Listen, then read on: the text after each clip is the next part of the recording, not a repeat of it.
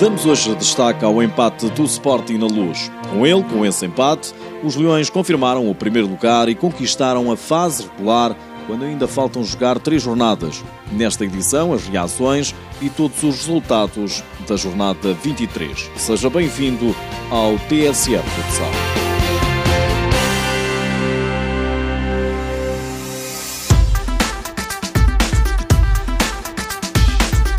O Sporting entrou no Pavilhão da Luz com mais 10 pontos do que o Benfica. Um empate chegava aos Leões para conquistarem a fase regular e foi isso mesmo que aconteceu. 1 a 1 foi resultado final, com os dois golos a serem marcados, um em cada parte. O primeiro a abrir o marcador foi mesmo o Sporting, por intermédio do jovem Edgar Varela, aos 14 minutos, mas o Benfica restabeleceu a igualdade a 9 minutos do fim por Bruno Coelho.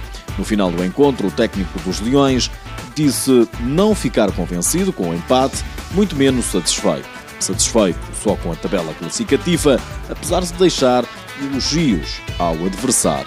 Nuno Dias encarou o jogo como preparação para o que aí vem a nível nacional, mas também internacional. Sabemos que vamos estar envolvidos em várias competições importantes, Playoff, Taça de Portugal, a UEFA, e sabemos que este jogo é um bom jogo para percebermos até que ponto aquilo que andamos a fazer está bem feito. Também o capitão leonino João Matos olha já para a frente.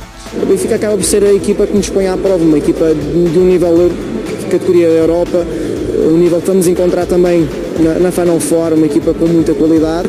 Então serve também para mostrarmos a nós próprios também que estamos num bom nível e que o que aí vem também vai, vamos mostrar que temos qualidade para, para triunfar para o que aí vem agora para a frente.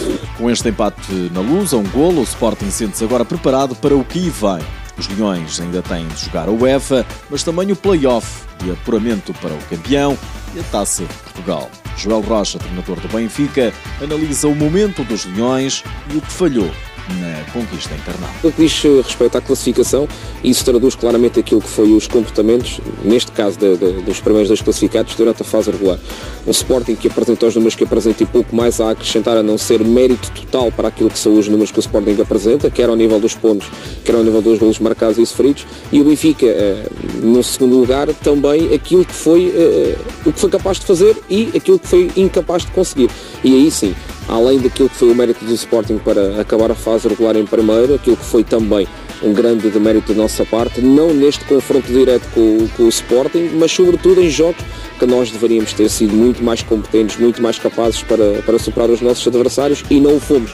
E não o conseguimos e a classificação traduz fielmente aquilo que, são, aquilo que foi o percurso das duas equipas até ao fim. Joel Rocha elogiando o Sporting, o mérito do rival e também o demérito do Benfica. Quanto ao adversário que o Benfica poderá encontrar no play-off, Joel Rocha não se mostra muito preocupado. Daí para baixo, honestamente, nem sei como está, nem como vai acabar e apenas e só quando terminar a fase regular é que olharemos para aquele que será o nosso adversário no play-off. Faltam três jornadas para terminar a fase regular.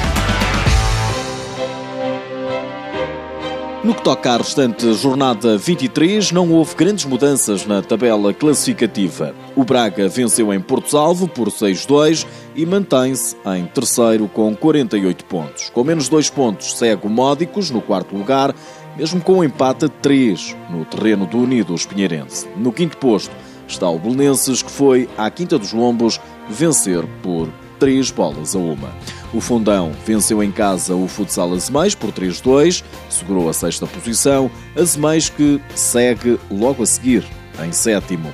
O último lugar que dá acesso ao play-off é ocupado pelo Rio Ave, que venceu no terreno de Os Vinhais, último classificado por 8-3. O penúltimo lugar pertence ao São João, que continua a lutar pela permanência, a fazer por isso, ao vencer desta vez por 7-3 o Borinhosa.